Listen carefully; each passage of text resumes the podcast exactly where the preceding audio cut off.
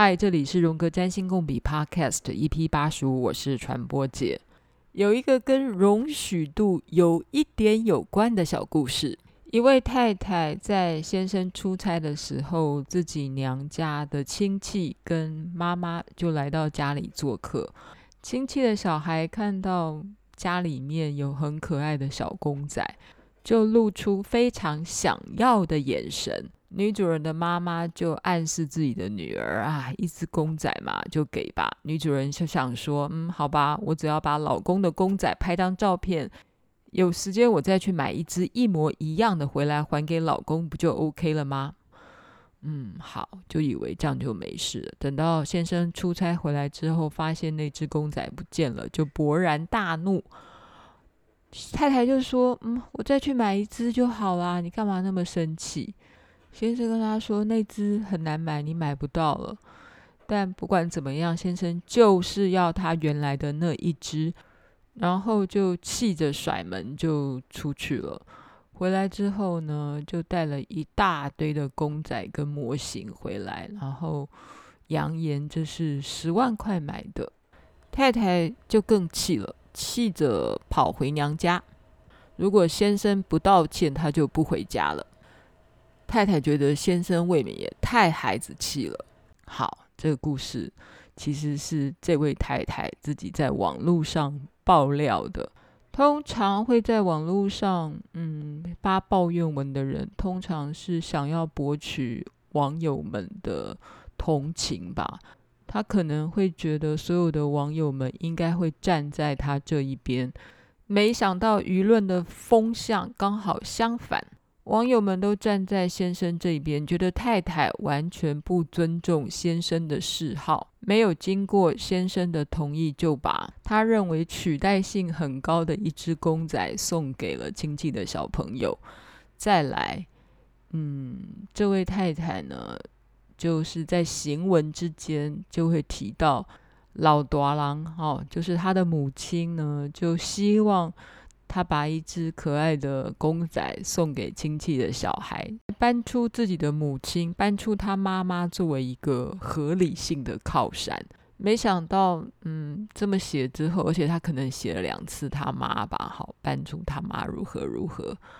嗯、呃，这么写以后，网友觉得你还是个大人吗？你还听妈妈的？尤其这个妈妈可能还不合理，不尊重人。结果你们母女一起不尊重人。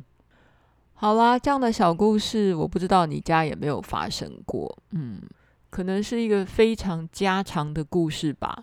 我不知道各位听友大家的感想是什么？你会觉得这个先生的容许度太小，还是你会觉得这个太太的容许度太小？我猜，如果是在二三十年前吧，哈，也许是在传统的华人社会里面，大人长辈说话了，你怎么会不听呢？哈，尤其是在儒家的传统里面，长辈开口了，你当然就是遵守啊。然后再来，你何必跟一个小孩子计较呢？小孩子到一个家大人的家里面，然后看到一个小玩偶、小公仔，好喜欢哦，你怎么会不给他呢？就是让小孩子一下嘛，其实这种思维啊，就是很简单的不尊重啊。好，就是华人社会里面的家庭关系或是亲密关系，往往都是界限非常不清楚的。但是在这个时代吧，嗯，二零二二的今天。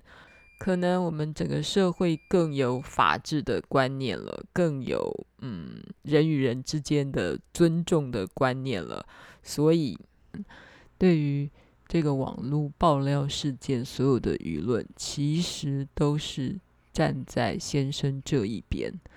第一个，那个东西是属于先生的，你没有经过当事人的同意，你就。随便的把它赠予给另外一个小孩，嗯，第一个你可以拒绝这个小孩啊。事实上，这个阿嬷哈，就是女方的妈妈，她如果是一个成熟的人，看到一个呃亲戚的小孩到别人家做客的时候，然后就露出一个想要的眼神，也不应该予取予求的就要这个别人家的东西，然后让给这个小孩啊，这是真的是一种最基本的尊重。但是在华人的社会里面啊，从来不懂得尊重这件事情。一旦长辈发号施令了，然后也许他提出一个要求，所有的晚辈可能就要服从遵守。再来，有可能长辈根本不理解这些公仔的重量。我是说，这些公仔在他们主人心目中的重量。所以，嗯，这样子的悲剧就产生了。好啦，以上的故事呢，我没有逐字跟逐句的去引述原创的呃叙事的方式，我可能嗯只是放在我脑子里面，所以有可能为了在我方便描述的过程当中有删有减，或是。重新整合，加油添醋。但如果大家对于这个原本的故事有兴趣的话呢，它可能已经被定义为哥吉拉事件。这个事件还蛮有趣的啦，因为嗯，有一些网络的 KOL 也出来讲，嗯，就开始评论这个事情之所以会越演越烈，是因为这个太太把这个事件 PO 上网。有也有一位律师对于这个事件的评价是：这个事件不能拿尊重来评论，因为尊重这件事情在这对夫妻里面不能不会被发生。他的逻辑是：尊重呢，只有发生在人与人之间很高层次的互动关系里面才会发生。但如果这个太太从来不把她的先生作为一个人来看待的话，好，譬如说他在行文里面就可能认为他先生是个小孩，是一个小的人类，不成熟的小的人类。所以，当一个人已经把你视为一个小的人类的时候，两个人是不可能谈尊重这件事的。嗯，这也蛮有道理的。然后，也许呢，也会有心理学家觉得这个事件不太可能是这对夫妻里面。第一次的不尊重，然后这个事件有可能是他们过去所有关系的隐喻。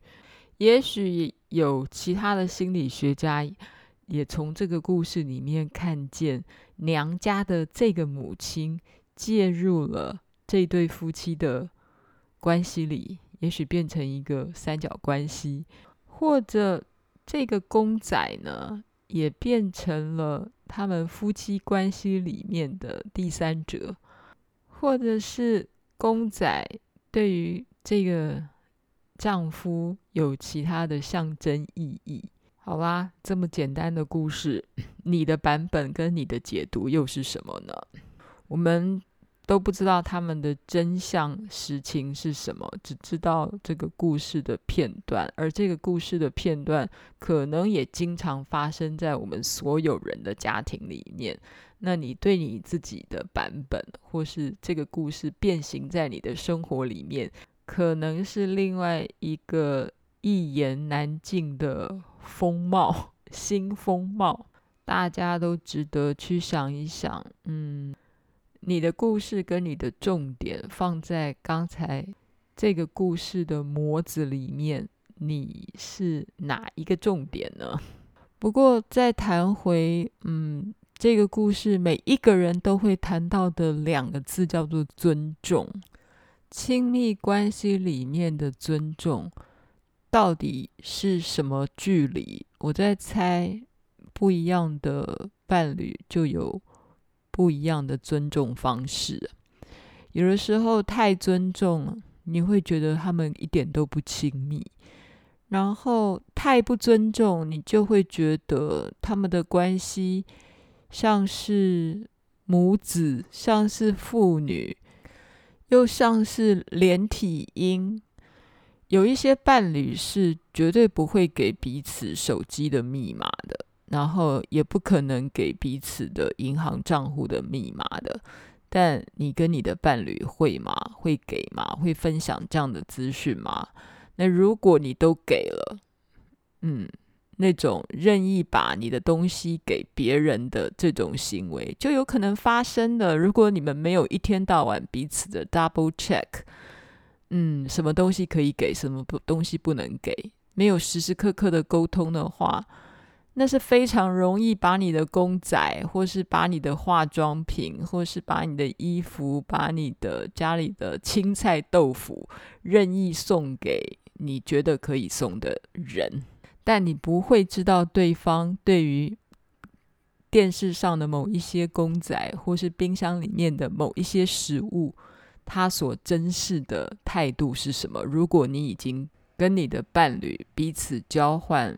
银行的密码或是电脑的账号，所以亲密需求里的尊重到底有多近或有多远，或是到底能尊重到什么程度呢？真的是一个很大的学问吧。之所以会讲了一个关于容许度的故事，只是因为想要回复王同学的疑惑。虽然我今天嗯回复他的方式嗯好像也没再回复他，嗯，他告诉我说，嗯，你最近历经了一个学习占星的资讯爆炸的停滞期，然后问我在学习占星中是否有类似的经验。当然有啊，我。最大的爆炸期呢，或是最大的困惑期呢，就是在看完所有的书以后，发现自己的星盘上面各式各样的相位一大堆，然后在翻这一些书里面的解释之后，发现星座宫位相位，然后加上四轴，又加上小行星各种因素。的混合，又加上流年的因素进来，你可以诠释的东西真的是多到爆，而且有可能都是彼此抵触的。这时候到底该怎么办呢？所以就会陷入一种爆炸的状态。我的处理的方式跟王同学的处理方式是一样的，就是放手，就是不要再接受资讯了。嗯，即便你可能还是会手痒，然后天天打开星盘看自己的盘，或是看当天的星象，结果你会发现你的解释一样，就是你想象的那些。所以这个时候，你不如真的不要再去看星盘了，不如去看看别的书、别的故事。然后我相信王同学，你又问我说：“嗯，关于容许度的看法。”我的看法是什么？然后你最近可能采用了一种最严格的、最紧密的容许度的准则，只允许你的容许度在三度以内。嗯，你想要这样看也很好，至少你此时此刻想要这么看，这样很好啊。这样子你。可以看的东西就可以稍微 narrow down，可以聚焦在某几个非常紧密的向度的这样的呃容许度里面，你才去考虑它，然后你才要花脑筋去想它。那至于别的太宽的，你就不用去想了。好，此时你可以做这样的选择，但我没有说，也许你下个月或半年以后你会选择比较宽的容许度。这样讲吧，我举个例子。就我曾经有一个朋友呢，拿他的命盘跟他的同事的命盘拿来跟我讨论。那其实是他就是对他这个同事有意思，所以老是希望看到他的星盘跟他的星盘有一个美好的缘分，就是有，就是他的金星跟对方的火星都在巨蟹座。然后这两个行星有一个十二度的差距，就问我说：“哎，那这样算不算合相啊？”其实他自己已经有答案啦，他就是在告诉你说，他跟他就是有一个呃金星跟火星，哈，就是爱情里面最优势的那种相位，好，金火合相的相位，在合盘里面，虽然他们两个这个行星在账面上看起来差十二度，你会觉得，嗯，金星跟火星，诶，你可能差个八度之内算合相就已经很不错，你还要算到十二度吗？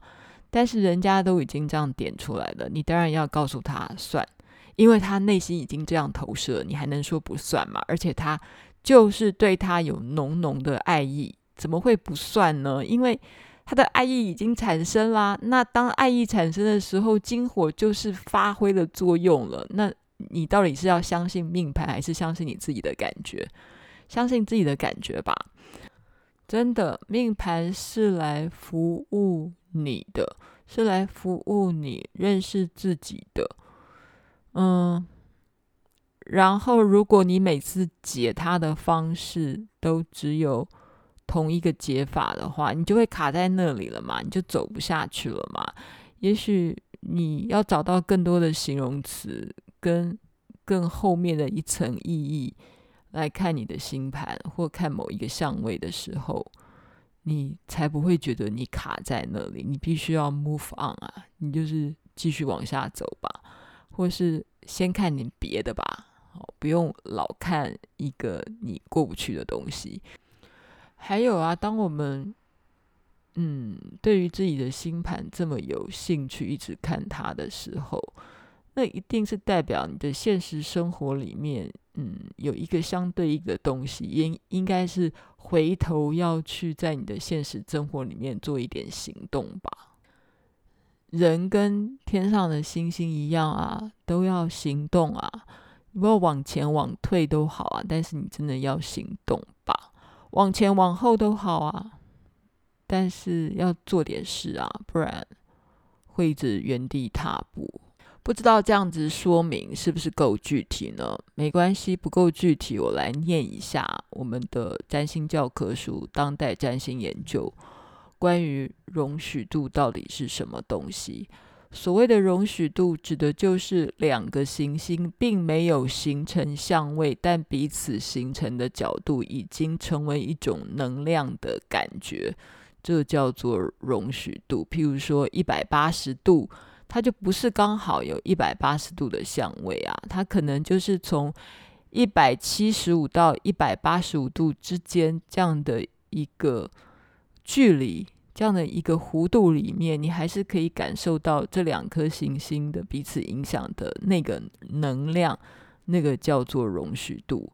所以一般来讲，我们会嗯认为说，如果是合相的话呢，两个行星一般来讲，八度到十度可能都叫做合相吧。那如果跟太阳、跟月亮有关的合相，也许可以容忍到十度到十二度，可能都叫做合相。就是你，你可以把它定义宽一点，或定义窄一点。那如果是一些比较次要的相位的话，譬如说是六分相，哈，譬如说那种距离是。六十度的六分相，那有些人认为六分相的容许度只有四度，然后有些更次要的，譬如说半六分相，就是两个行星是三十度的角度的时候，有人认为容许度只有两度。嗯，所以容许度到底可以多宽？嗯，每个人的感受不一样啊。就好像刚才我讲的那个例子，他跟他喜欢的对象的金星跟火星。其实相距大概十二度吧，但他强烈的就是喜欢他。那你说十二度有没有相位？有有啊，怎么会没有？这么明显的产生在他跟他之间。虽然他跟他的星盘可能还有其他的行星也是有强烈的相位啊，譬如说他的火星跟月亮也有相位啊，或是或是月亮跟金星也有相位啊，或是火星跟火星也有相位的时候。这两个人的关系可能，嗯，就相当的密切嘛。然后更不要说，如果他的太阳、月亮也有相位的话，那那个喜欢的感觉是加成的。虽然他希望那是一个爱情的关系，所以他特别去希望火星跟金星是有相位的。所以，如果你只是要找到一个相位去符合你现在生活的一些现象或感受的话，那太容易了。你太容易找到某一个现象，然后是跟你的行星，是跟你的星盘是可以产生互动的。当然，有的时候我们，嗯，那种开心的感觉啊，就是当有一件事情，然后在你的星盘上做一个很明显呈现的时候，你就会觉得哇，这就是一种命运的安排，天注定的感觉。嗯、这种开心的感觉，我相信就是我们学占星的乐趣啊，不是吗？就会觉得啊哈，就是这样嘛，所以非常的显而易见啊，我们就是一个命运的安排啊。但不要忘了，我们的命运还在走，或是命运一直持续的嗯、往前走。然后，嗯，即便是结婚的夫妻在一起的情侣，你们的关系。就如同我刚才讲的这个容许度的关系、尊重的关系，也是继续往前走的。你们的尊重与不尊重的那个距离的拿捏是非常困难的，然后非常动态的，然后持续变化的。所以，嗯，王同学，你的处理的方式很好啊，就是 就是放下吧，嗯。再送给你一个教科书上的一句话。其实容许度是一个颇受争议的命题。好，一般的占星师呢，会采用我刚才讲的八度的容许度，哈，然后次要的可能就是两三度的容许度，但是并没有一种特定的度数。会让人产生感受或不产生感受，意思是任何的嗯行星之间，不管他们的相位为何，容许度大或小，他们可能还是有一些关系的耶。即便即便他们可能没有入相位，但还是有一些诠释的啊，而且那些诠释。都不断的重复的，就好像我说，当你的火星掉入你的巨蟹座的时候，不不也代表你的火星沾了月亮的滋味吗？可能也很雷同于你的火月合相的那种感觉啊。所以，嗯，你可以。看你的星盘的方式可以再开阔一点。建议所有卡住的人啊，先放下星盘吧。你先去追一个剧啊，去上 Netflix 挑一个动画，挑个漫画来看看。不然读一首小诗也好，随便翻一页你手边的书，然后读几句，嗯，搞不好你会有新的灵感。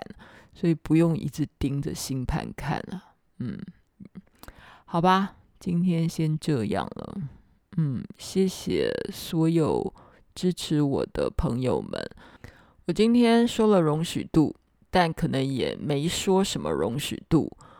嗯，就容许我这么说，我想说的容许度吧。批评指教，请你上传播姐实验室的脸书。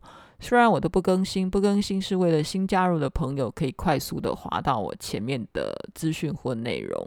那如果你有想法的话，欢迎你随时随地的留言给我，我不会马上回，但我有一天一定会回。谢谢你对我的容忍，也谢谢对我的容许度是比较宽的容许度。